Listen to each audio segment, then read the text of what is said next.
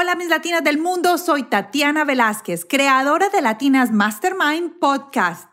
Cada semana traemos una persona que con sus experiencias o su mensaje nos va a dar el empujón que necesitamos para lanzar nuestra vida al punto que queremos.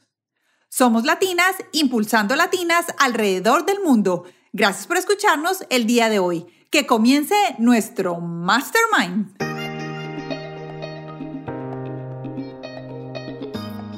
Buscar el balance todos los días entre lo que quieres hacer y lo que debes hacer, tu familia, tus amigos y ponerte de primera en la pirámide, o sea, porque si tú no te pones de primera de que tú estés bien como ser humano, física, mental y emocionalmente, nada más te va a funcionar.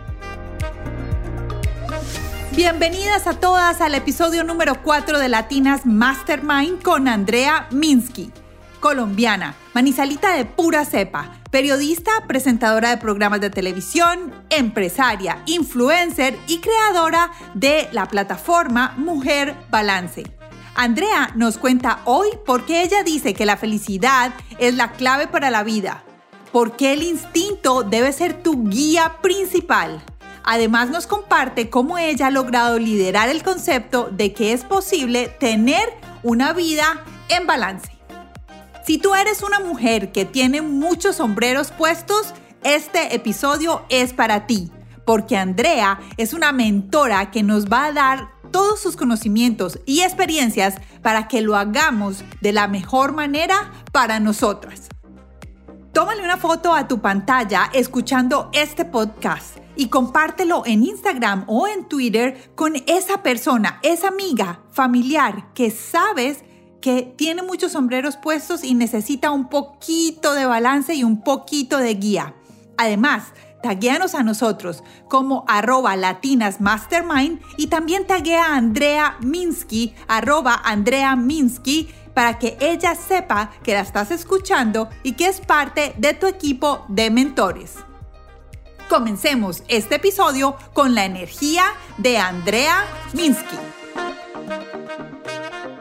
El día de hoy tenemos una mujer con una energía y un aura fantástica, tiene una sonrisa siempre para dar y es la persona que nos va a ayudar a tener balance o por lo menos a darnos unos tipsitos para nosotras las mujeres que algunas veces nos olvidamos de nosotras.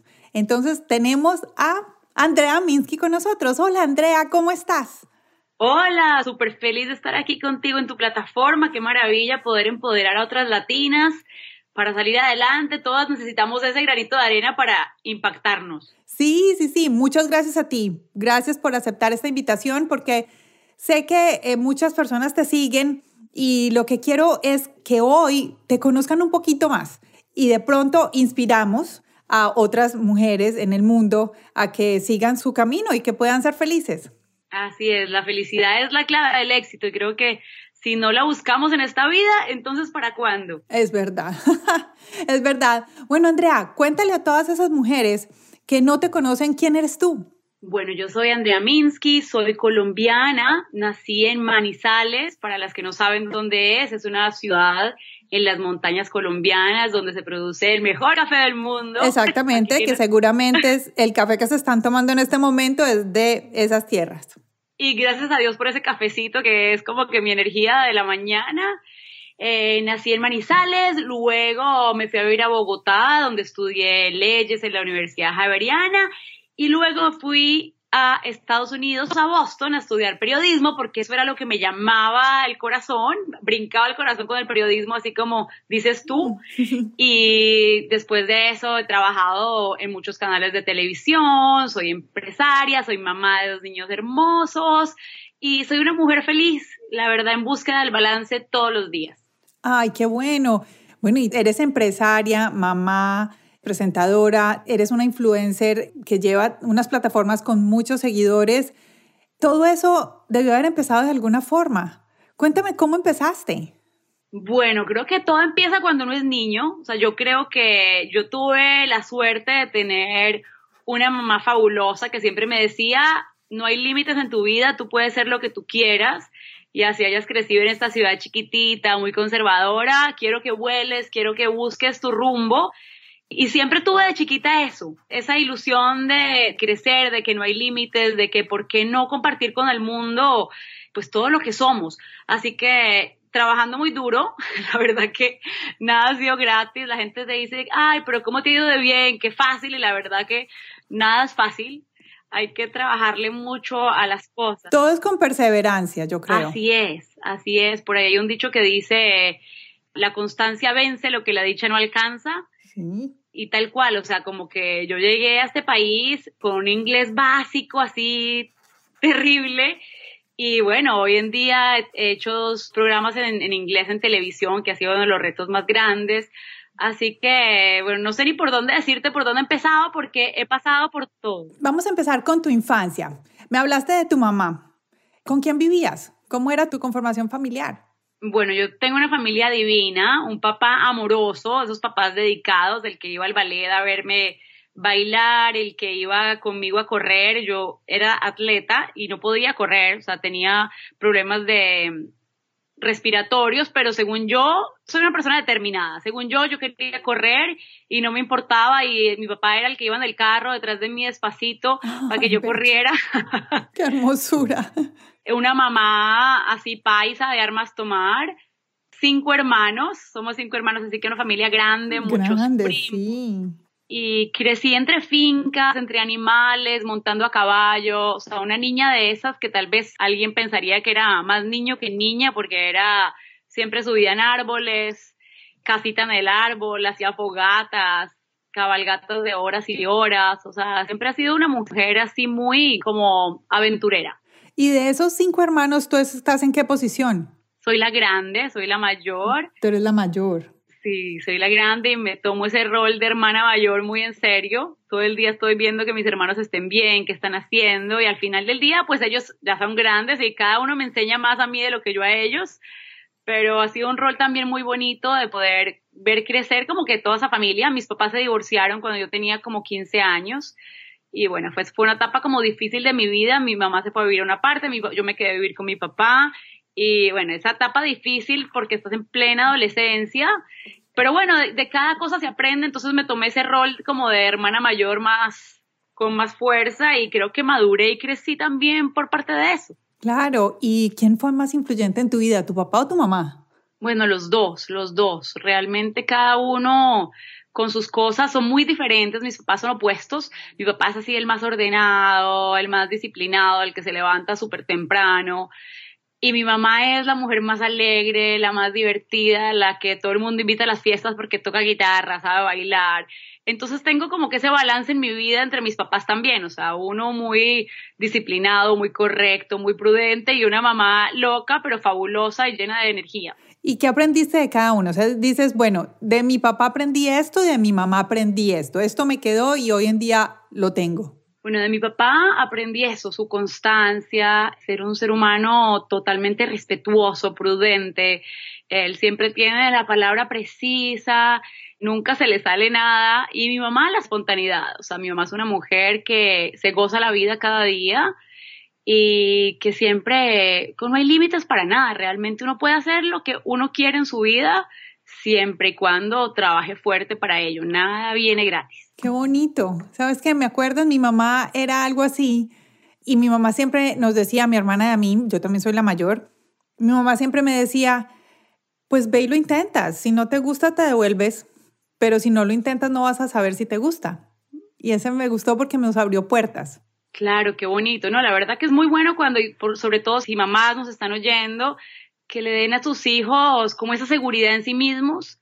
En mi casa jamás me dijeron que no podía. A mí cosas que, que realmente pues ellos seguro se daban cuenta. Digamos, yo canto horrible, soy la peor cantante, no puedo, no puedo cantar ni siquiera en el baño, pero yo quería ser parte del coro del colegio mis papás yo no entiendo cómo no me decían, pero por Dios ni intentes, pero yo iba allá al coro del colegio, me presentaba todas las audiciones hasta que un día dijeron, bueno, esta niña tiene tantas ganas que dejémosla cantar. Bueno, ¿y lo hiciste? Ajá, sí, muchas cosas, o sea, cuando decidí no ejercer mi carrera de derecho, teniendo todas las oportunidades de trabajos muy buenos, mis papás me dijeron como que nos parece una idea loca, pero si tú crees que eso es lo que tu corazón te está diciendo, dale. Bueno, y cuéntame, ¿Qué edad te fuiste de Manizales? Mm, Manizales me fui como los 17 años. Me fui a Bogotá a la universidad, amé estudiar derecho, conocí a unos amigos increíbles.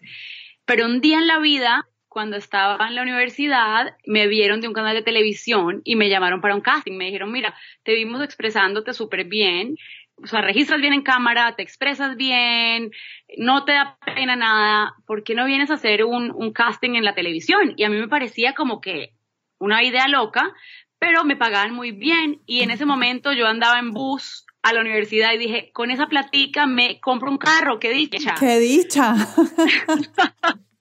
y ese fue mi motor, pero cuando llegué a hacer el casting y prenden estas luces, no sé, me pareció tan divertido, todos los días un tema diferente, y me pareció mucho más divertido que la vida que estaba teniendo. Dije, no, ¿sabes qué? Yo creo que voy a cambiar de rumbo, así sea empezar de cero. ¿Y ya habías terminado derecho o, estabas que en la mitad? Me faltaba poquitito, ¿sabes? Sabes que tienes que hacer la judicatura, tenía que trabajar todavía un año en la judicatura, entonces como que dije, es ahora o nunca y me voy, y me voy y no voy a ejercer ningún día de mi vida en derecho y yo no siento que haya sido un tiempo perdido porque realmente el derecho te ayuda a estructurarte mentalmente, te ayuda a pensar, te ayuda a memorizar. O sea, cuando yo voy a hacer un comercial y me dan, no sé, unas líneas para memorizar, en dos segundos yo me las aprendo y no es que sea súper dotada, sino que aprendí tantos códigos que te ayuda a trabajar la memoria. Obviamente todos mis contratos de, televisión y de todos los puedo revisar bien. O sea, como que realmente no siento que haya perdido el tiempo para nada. Tres cosas que has aprendido de, esos años de derecho. Bueno, aprendí que, em, que la vida no es justa y que realmente eso es algo como que soy una persona muy positiva, pero realmente la vida no es como uno la quiere, no es justa, así que en la vida hay que cambiar lo que uno puede cambiar y lo que no, dejarlo ser eh, aprendí que en la vida hay que estructurarse, que nada, o sea, no puedes llegar en la vida a improvisarlo todo, tienes que prepararte, tienes que estudiar, tienes que estar listo para las cosas. Y aprendí de gente maravillosa, o sea, realmente en mi universidad pues estaban expresidentes, ministros, gente con una estructura mental impresionante, así que aprendí que hay que estar preparado en la vida, o sea, realmente hay que darle a todos, a las herramientas que tengas a tu alrededor para aprender, cogerlas todas, pero ser siempre tú mismo y buscar lo que te haga feliz. Esas tres cosas están muy buenas porque además las puedes aplicar en muchas ocasiones. Pero sabes qué, me gusta mucho esa historia que tienes porque cambiar de carrera puede significar, digamos, personas que se van en contra. Digamos, tú fuiste de buenas porque tus padres te apoyaron, pero muchas veces o amigos o los mismos familiares le dicen a uno, pero no, porque estás loca? ¿Cómo así? Ya empezaste derecho, ya termina.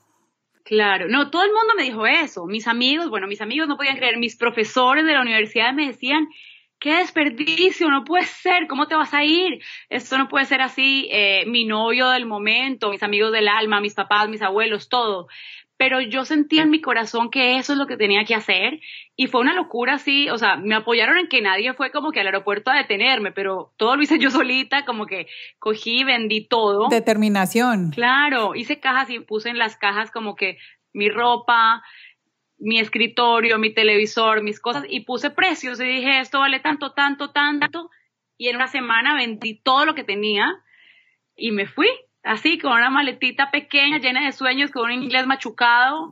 bueno, ¿y para dónde te fuiste? Me fui para Boston. No, un momento.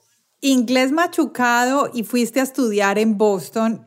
Y qué valiente. Sí, tal cual. O sea, no paraste y dijiste, no, tengo que aprender primero inglés y después ya me voy a estudiar. No, me fui de una a Boston, hice un cursito de inglés pequeño, como de un par de meses nada más, como para mejorar, para poder aplicar a las universidades. Empecé a aplicar desde que llegué a todas las universidades, empezando por Harvard, hice un curso de política en Harvard también, porque la política siempre me había gustado. Según yo, en esa época, como de abogada, política, era como muy por ese lado.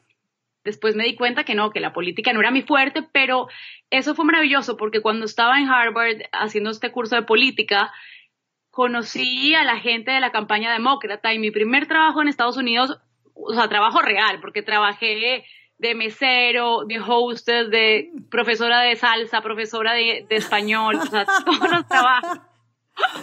Pero mi primer trabajo como o sea, de carrera real, fue con la campaña demócrata para Kerry para presidente, ayudándolos a buscar el voto hispano. Así que una cosa en la vida te lleva a la otra y no sabes por qué, pero definitivamente como que uno no puede ignorar lo que le dice el corazón, el instinto, porque para algún lado, bueno, te está llevando el instinto, no puedes como ignorarlo, son señales que tienes que seguir.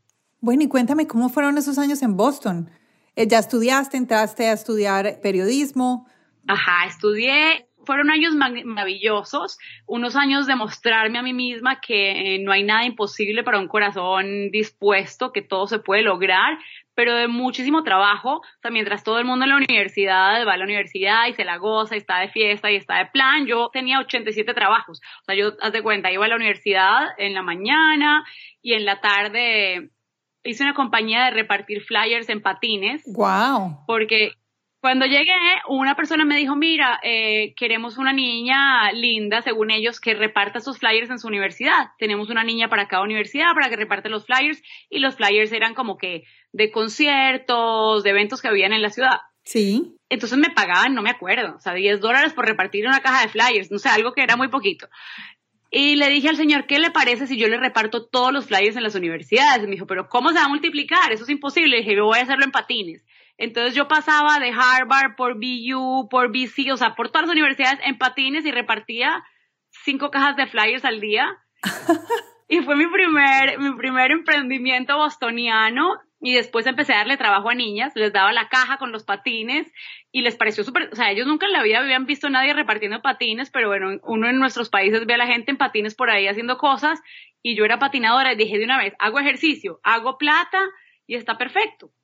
Todo en uno. Todo en uno. Entonces eso fue uno de esos trabajos fantásticos que me inventé y que me ayudaron a, pues, a pagar la universidad, pero también trabajaba de hostess en un restaurante. Cuando estaba en Harvard tenía que eh, escoger una electiva y la electiva que escogí en Harvard era mixology para hacer tragos. Entonces fui bartender también, obviamente súper diferente la mixología que aprendes en Harvard a la que tienes que tener en una discoteca, porque eso es una locura. O sea, en Harvard todo es medido, elegantísimo, el mejor trago, tienes todos los gadgets para hacer los tragos divinos y cuando vas a discoteca eso es una locura que tienes que tener es una memoria y el derecho me sirvió para acordarme 27 tragos a la vez, o sea, fue muy interesante. También fuiste bartender. También fui bartender y gracias a Dios, porque ese trabajo de bartender te dan muy buenas propinas y, o sea, la universidad realmente era súper cara. Yo no podía, con qué cara yo le decía a mis papás, bueno, me pagaron una carrera de derecho, ahora páguenme en dólares otro en periodismo.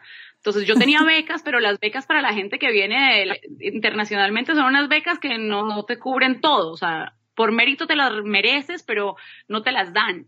Ah, ok, ok, entiendo. Entonces, claro, te tocaba a ti pagar pues todo, libros, vivienda, todo.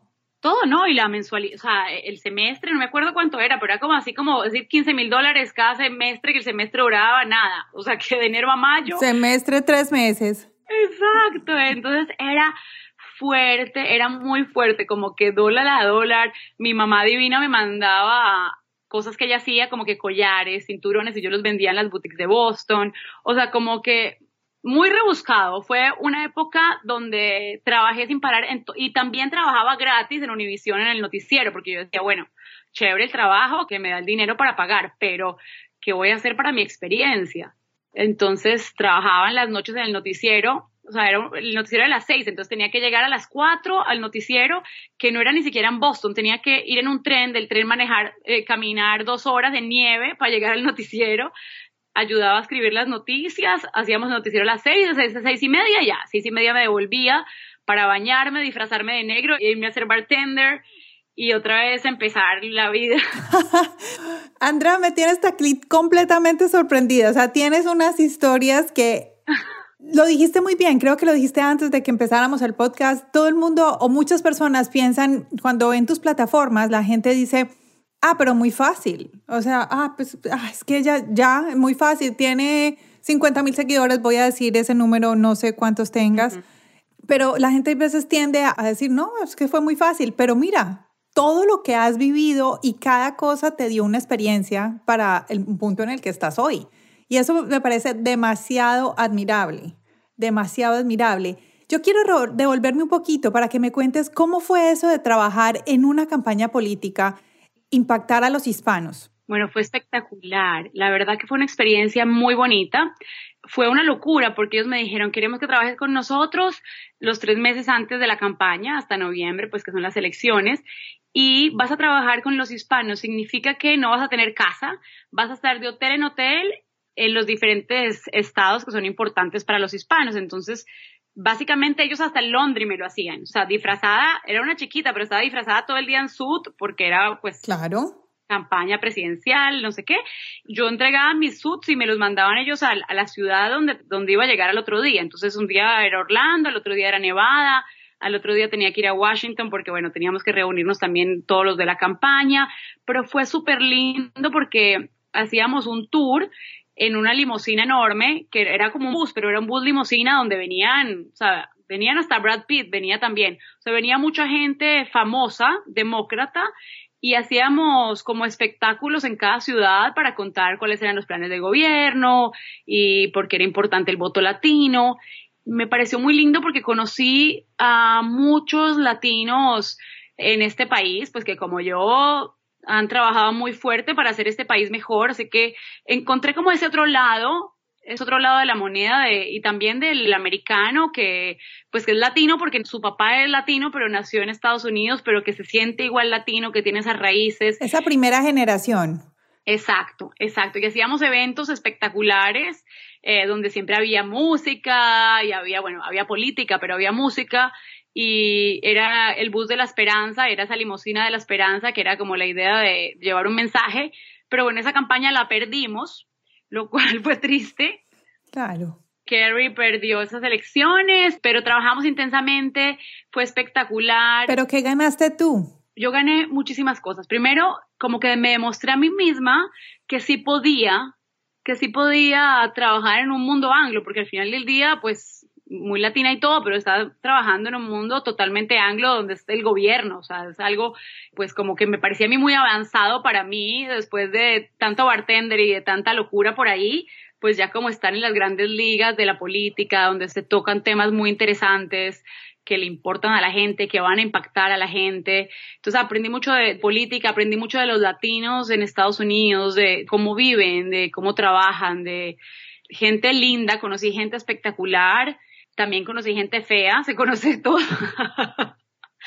Pero aprendí muchísimo y el pace de una campaña, o sea, hoy en día si me dijeran trabaja para una campaña, pues yo no lo haría porque, bueno, yo no dormí en esos tres meses que trabajé, trabajábamos a sol a sol, no había fines de semana, lo único que nos obligaban era hacer yoga, que ahí empecé a querer el yoga, nos obligaban a hacer hot yoga porque era tan estresante el trabajo que de alguna manera tenías que liberar ese estrés.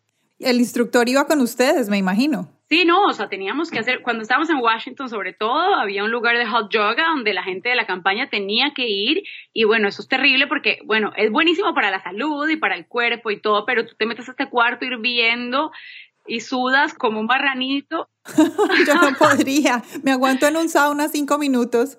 No, es fuerte, pero es tan intenso que no puedes pensar en nada más. Entonces realmente no estás pensando más en la política, ni en la campaña, ni, ni en los to-dos, sino que te enfocas en los movimientos y en sobrevivir ese calor. Entonces la mente, la mente se resetea y es perfecto. Ay, bueno, no está, qué historia tan divertida. Me, me, imagino, o sea, nunca lo he intentado y la verdad es que siempre digo, no, creo que no es para mí. No, creo que no es para mí. Bueno, entonces cuéntanos, ¿cómo fue que llegaste ya a este mundo? ¿Cómo llegaste a Miami? Tu experiencia con uh, Univision, continuó, paró, ¿cómo fue esto? Bueno, entonces después de eso me ofrecen en la campaña demócrata un trabajo en Washington, pero era muy de política y entonces me parecía un poquito pesado. Obviamente no era el trabajo que me hubieran ofrecido si hubiéramos ganado, que hubiera sido más divertido. Me ofrecieron un trabajo en Atlanta para trabajar con CNN en español, que ese era el trabajo que yo iba a elegir porque era el que más me interesaba pero tenía un novio en el momento y él se fue a ir a Miami y me dijo, te lo ruego, vente a Miami, qué tristeza, yo en esa campaña no te vi, llevo seis meses sin verte, vente a Miami unos días, igual mientras encuentras el trabajo ideal, yo me voy a ir a Atlanta y me dijo, hagamos una cosa, vente a Miami una semana y busca trabajo, si en esa semana encuentras el trabajo de tu vida, te quedas en Miami y si no, bueno, seguimos esta relación así de lejos.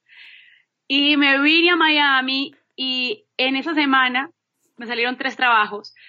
Y dije, bueno, ¿sabes qué? Es como que una señal de que tal vez lo debería intentar. Miami me parecía que era como que una ciudad muy plástica, de mall, de mar, y según yo, la más intelectual del momento. Claro. Me parecía que, yo que me creía, decía, Miami nada que ver, Miami es de vacaciones. Y me tragué todas las palabras porque amo Miami, me parece una ciudad divina, amo el mar, eh, me ha traído cosas hermosas y me ofrecieron trabajo en una agencia de publicidad la cual me daba la visa de trabajo, porque a, este punto todavía estaba yo con OPT, que no, no, tienes la visa de trabajo. Entonces me daban la visa de trabajo, me pagaban bien para terminar de pagar el tuition de la universidad, que tenía todavía unas deudas de eso. Y a la vez estaban los canales de televisión latinos que me interesaban, pues que eran Univision y Telemundo. Y empecé a trabajar en la agencia de publicidad y a la vez hacía mis proyectos en televisión. Así que era una buena manera de cerrar ese ciclo de pagar deudas y empezar otra vez. ¿Sabes qué? Que me doy cuenta que nunca has trabajado un solo trabajo. Has tenido uno, dos o tres. Tienes razón. Y lo peor es que en ese momento yo pensaba que era porque, bueno, porque tenía que pagar cuentas por todo eso. O sea, hoy en día que ya tengo una estabilidad, gracias a Dios, que ya me he hecho una carrera, que, que ya tengo una trayectoria, sigo igual. hago muchas cosas a la vez, pero creo que es parte de mi personalidad. Sí, es que con esa energía que tienes, yo creo que talento para encontrar, digamos, lo que se puede hacer en el momento y para ayudarle a la comunidad. Entonces creo que eso es lo que te lleva y te mueve. Claro, sabes que no me dan miedo los nuevos intentos y pienso que creo que ha sido una de las claves del éxito porque hay que reinventarse todos los días, o sea, haz de cuenta, hace 15 años, cuando empecé en Miami a trabajar en, los medios en la televisión, era muy diferente a lo que soy.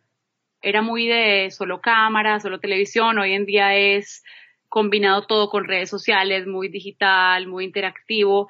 Y nunca me ha dado como que miedo hacer esos cambios. Siempre he estado como que a la vanguardia tratando de ver para dónde va el camino y reinventándome. Sabes que eso es muy importante. Eso eh, a mí me gusta y se lo digo hay veces a, muchas personas porque dicen, no, ya, ah, no, yo no voy a aprender eso nuevo, ¿para qué? ¿Para qué?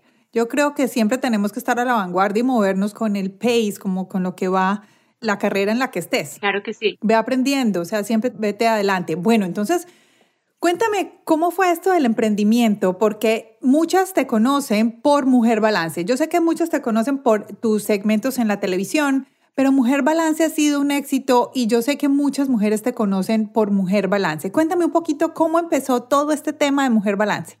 Bueno, Mujer Balance nace cuando nace mi segundo hijo.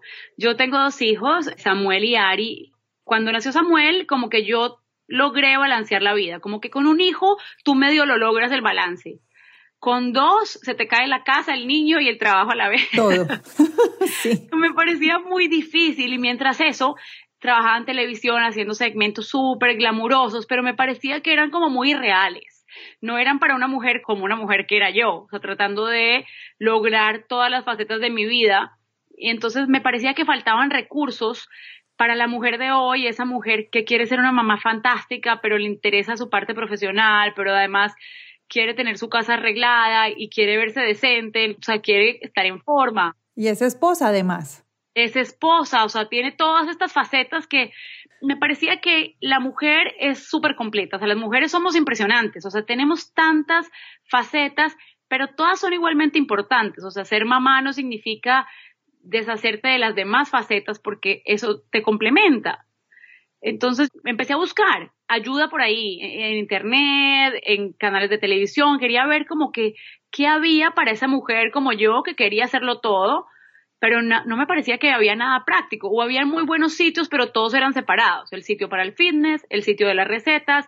Yo quería un lugar donde pudieras encontrar todas esas cosas que a las mujeres nos interesan. Y entonces, ¿no lo encontraste? ¿No lo encontraste o sí lo encontraste? No lo encontré. No lo encontraste porque lo creaste. Exacto, lo creé. Y entonces ahí empieza Mujer Balance. ¿Cuándo fue esto? En el 2012.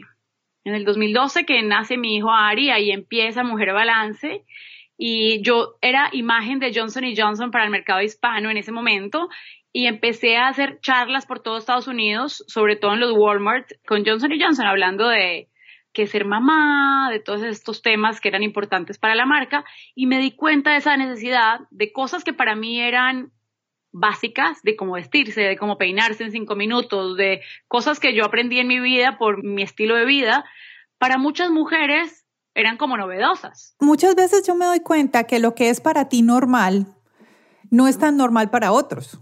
Exacto. Y hay veces nos quedamos y decimos, no, pero ¿para qué voy a hablar de eso? Sobre todo nosotras que estamos en el área de comunicaciones o en el área de las redes sociales.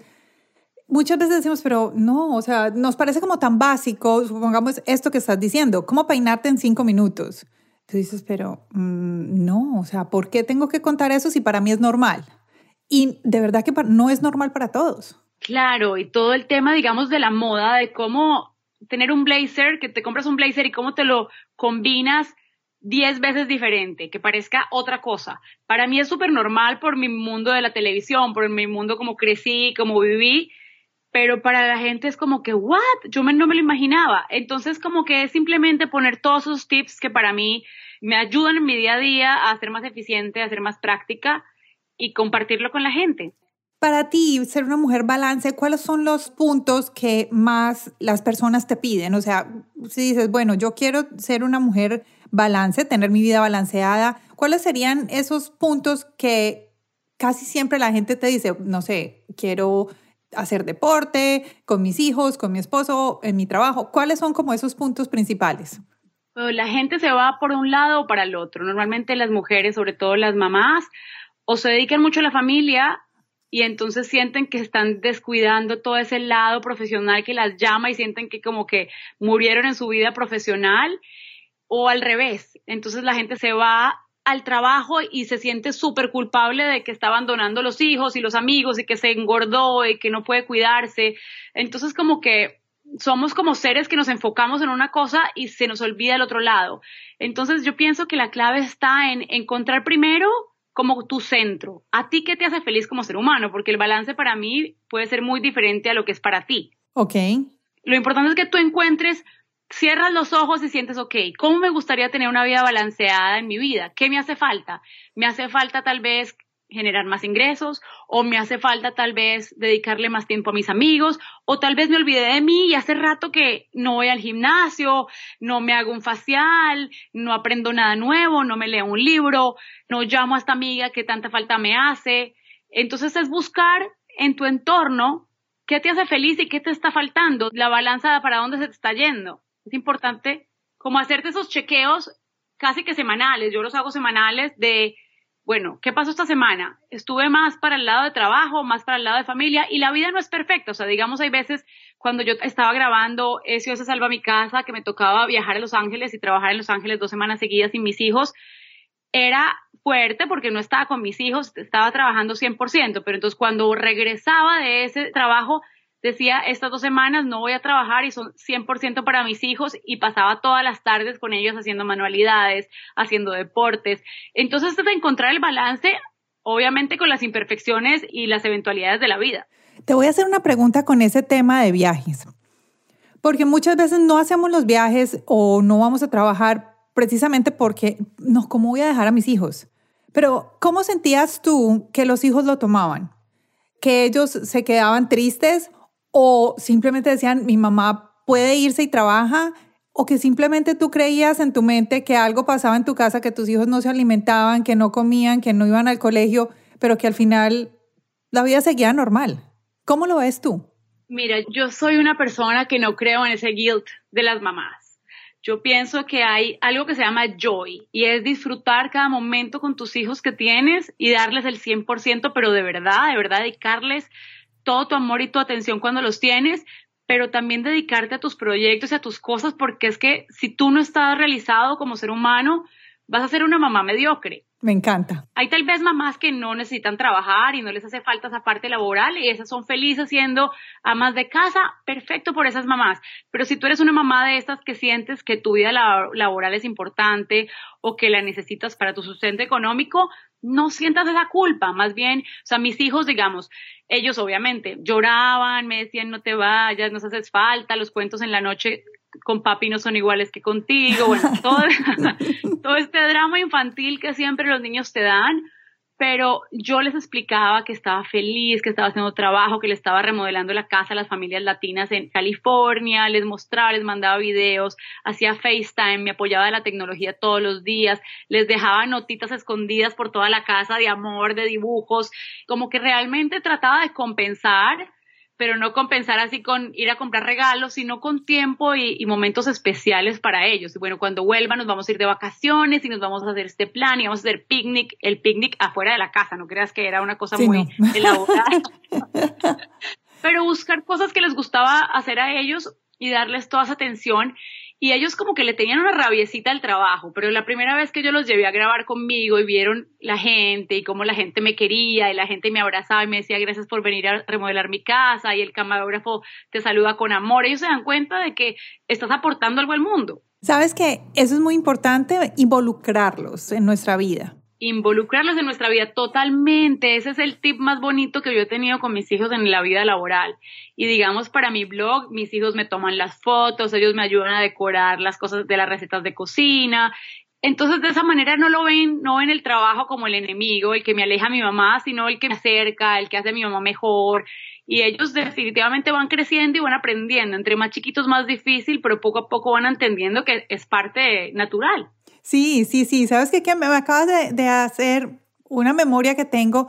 Yo soy foster mom. qué lindo. Gracias. Hasta hace ah, dos meses estuvieron con nosotros tres chiquillos, no tan chiquillos, pero sí.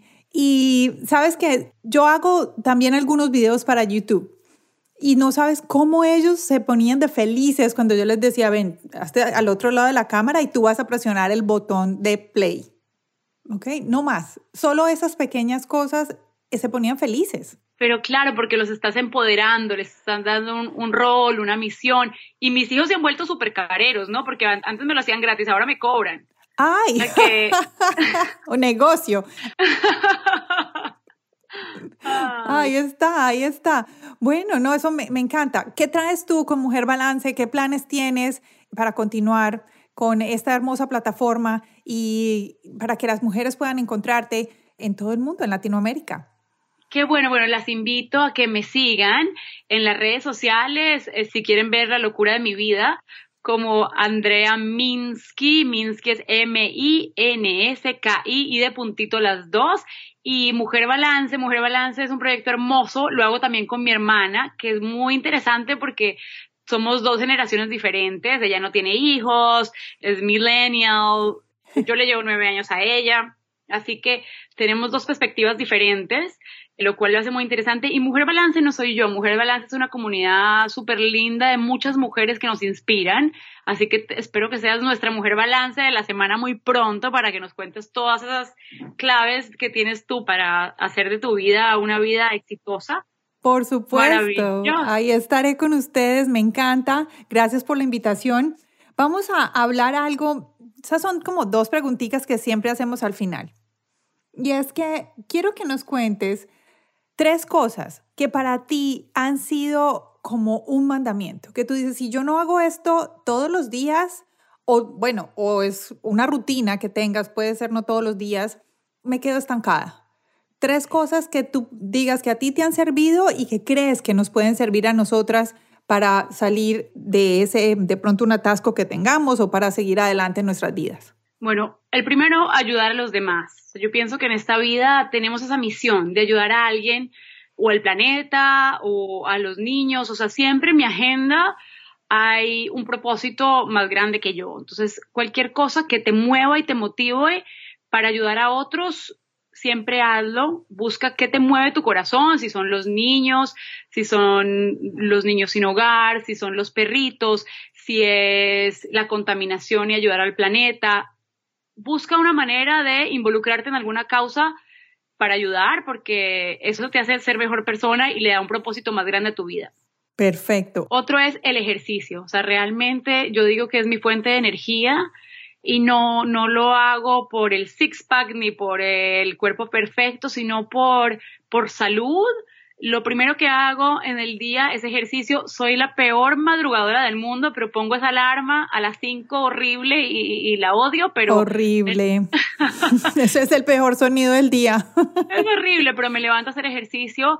Ahora estoy nadando, nado a las 6 de la mañana y es fuerte, quiero ahogarme la primera media hora, pero cuando termino estoy muy feliz.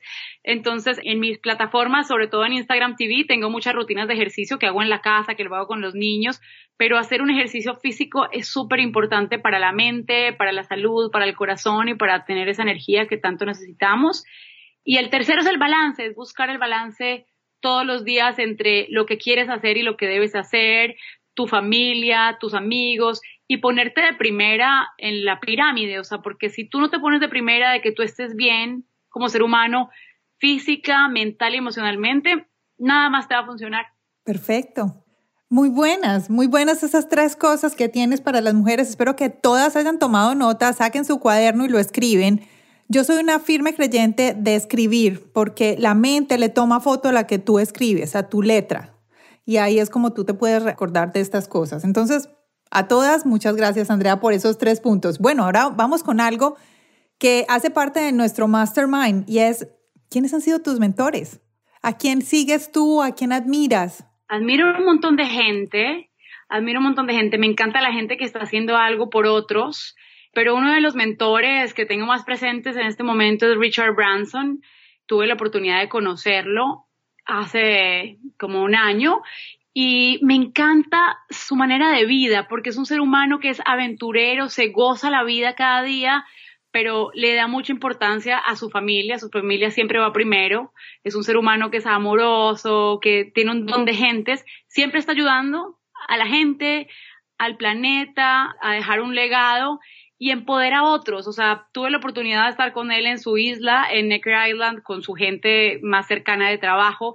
Y él es impresionante porque él le da el poder a cada persona para ser líder. O sea, no es él el que se roba los créditos, no es él el que quiere tener el control. Él empodera a su gente para que su gente sea poderosa. Eso está súper. Sabes que ahora pienso, y él, él hace poco lo vi en un video y para él también es muy importante la parte fitness. Sí. Sí, ¿cierto que sí? Ahora que estuve con él, es un personaje, porque yo salía a trotar a las 5 de la mañana y él estaba jugando tenis ya. Y hay veces nada y por la tarde vuelve y juega tenis y también hace un entrenamiento. Yo le pregunté que cuáles eran sus secretos en su vida y él me dijo que así él se viera en el espejo y pareciera de 70 años, él cree que tiene 20 porque está súper fit y, y que eso lo ayuda muchísimo a pensar, él juega ajedrez también para tener como que la mente también ágil, el cuerpo ágil, la mente ágil, y hace todo el tiempo aventuras porque el hombre es un personaje, o sea, él se ha cruzado, no sé, el Atlántico en un globo, ha hecho locuras así que lo ha hecho de manera promocional, o sea, que también es como que es una manera de, él, él mismo se hace su publicidad para que los medios lo tomen pero de alguna manera es su manera de vida, que es una persona como que, que se goza la vida cada segundo, pero sin olvidarse de la gente. O sea, el tipo puede ser el más millonario, pero él siempre está pensando en qué pasa con las tortugas, qué pasa con el océano, qué pasa con los niños que viven en Virgin Island, qué pasa con eh, las emisiones de contaminación, la gente con Alzheimer. O sea, como que es un personaje que tiene todos los aspectos en su vida como en orden. Eso me parece muy bonito. Qué chévere. Andrea, gracias por compartirnos esto y espero que muchas personas también vayan y busquen acerca de Richard Branson y emprendan tanto como tú lo aprendiste. Me gusta mucho. Gracias por eso. Bueno, Andrea, ¿cómo podemos apoyarte? ¿Tienes proyectos? Cuéntanos, ¿cómo podemos apoyarte? Bueno, lo mejor es que me sigan en las redes sociales porque ahí les voy contando cada proyecto de vida que tengo nuevo. Tengo unos proyectos muy fantásticos que vienen en la tele pronto. Bravo. Tengo una línea de camisetas súper linda que viene en Mujer Balance. Tengo una tienda que se llama M de Mujer, M Balance Store, y ahí vienen unas camisetas con mensajes empoderadores, porque yo creo mucho en la neurolingüística. Pienso que uno lo que dice se le va quedando y lo que lee, como tú dices, en la mente se le va quedando. Entonces, quiero que las mujeres todas se sientan poderosas, se, sientan capaces, sí se puede hacer todo, tal vez no todo en el mismo momento, pero sí se logra, como que no, no se den por vencidas y no dejen un pedazo de su vida a un lado. Sí pueden ser mujeres lindas, sí pueden ser mujeres saludables, sí pueden ser empresarias, sí pueden ser mamás, sí pueden ser la jefa, la mejor esposa, la mejor amiga, se puede, sí se puede. Bueno, fantástico. Entonces, todo el mundo vamos a seguir a Andrea. Entonces, tenemos en las redes sociales, tenemos a Mujer Balance. También la pueden buscar como Andrea Minsky. Y bueno, y van a encontrar todo lo que ella tiene. ¿Y ya la tienda está abierta, la de M-Balance Store o todavía? Sí, la puedes encontrar en Instagram como M-Balance Store y cuando vas al blog, que es mujerbalance.com, ahí, ahí va a estar el Shopify link disponible en octubre. Así que bueno, eso ya, ya pronto estamos listos con nuestra tiendita y espero que les gusten los t-shirts, si les gustan, si les parece divertido, cuéntenme que a mí me fascina pues oír de ustedes. Están hechos en Colombia con un algodón hermoso, eh, además ayudan por cada camiseta que compres, estamos dándole alimentación a un niño vulnerable en Colombia. Entonces la idea es que tengamos unas camisetas que son muy prácticas. Yo les voy a enseñar cómo usarlas porque yo me pongo estos t-shirts para la oficina con un blazer, en jeans para el fin de semana, para el gimnasio. O sea, la idea es tener esta ropa versátil como las mujeres. No, está buenísimo. Bueno, Andrea, muchas gracias por haber estado con nosotros. ¿Algo que se nos haya quedado? Mm, no, agradecerte porque me fascina que hayan masterminds, que podamos inspirarnos. Yo soy amante de los podcasts porque obviamente manejando tanto tiempo en Miami, siento que tenemos que alimentar la mente y el espíritu. Entonces, qué mejor que oír historias de mujeres que nos ayuden a aprender. Muchas veces esas conversaciones de mujeres nos despiertan ese bombillito que tenemos dentro y nos dan ideas. Así es, así es. Andrea, muchas gracias por estar aquí en Latinas Mastermind. Espero que no sea la última vez y cuando ya tengas estos nuevos proyectos al aire, volvemos a hablar. Fantástico. Y Tatiana, no veo la hora de que seas nuestra mujer balance para que nos inspires con todo eso de la tecnología, de las mentes poderosas, de la criptomoneda, bueno, de todas esas cosas fantásticas que tú sabes. Claro que sí, claro que sí. Aquí estamos. Andrea, muchas gracias. Un abrazo muy, muy grande y te deseamos lo mejor en todos tus proyectos. Un abrazo para ti, para todos los que oigan. Que una estrella feliz los acompañe toda la vida, todas las horas. Ay, qué linda. Gracias. ¿Ya estás lista para ponerle balance a tu vida? Espero que sí, yo lo estoy. Gracias a todas por acompañarnos el día de hoy. Espero que este episodio con Andrea les haya dado información valiosa para todas ustedes. Sigan a Andrea en Instagram en arroba mujerbalance o arroba Andrea Minsky. También nos siguen a nosotros como arroba Latinas Mastermind. Esperamos todos sus comentarios en la parte de aquí abajo para que ustedes nos cuenten qué aprendieron el día de hoy. Hoy necesitamos de tu ayuda. Necesitamos que nos califiquen, que nos den estrellas de calificación en Apple Podcast. ¿Por qué? Porque cada vez que ustedes nos califican y además nos dejan un comentario, nosotros vamos subiendo en la plataforma y muchísimas más personas nos pueden encontrar. Es muy importante para nosotros que ustedes hagan esto para poder crecer en nuestro podcast. Todos los links de lo que hablamos el día de hoy y las notas de lo que Andrea habló las pueden encontrar aquí abajo en las notas del podcast, pero también pueden encontrarlas en nuestro website www.latinasmastermind.com backslash Andrea. Ahí van a poder encontrar los links a sus páginas web, a sus redes sociales y además unas notas de lo más importante que ella habló. Recuerda suscribirte como oyente de nuestro podcast en www.latinasmastermind.com. Pronto estaremos empezando la entrega de regalos para ustedes, nuestros oyentes. Los esperamos en el próximo episodio de Latinas Mastermind. Hasta pronto.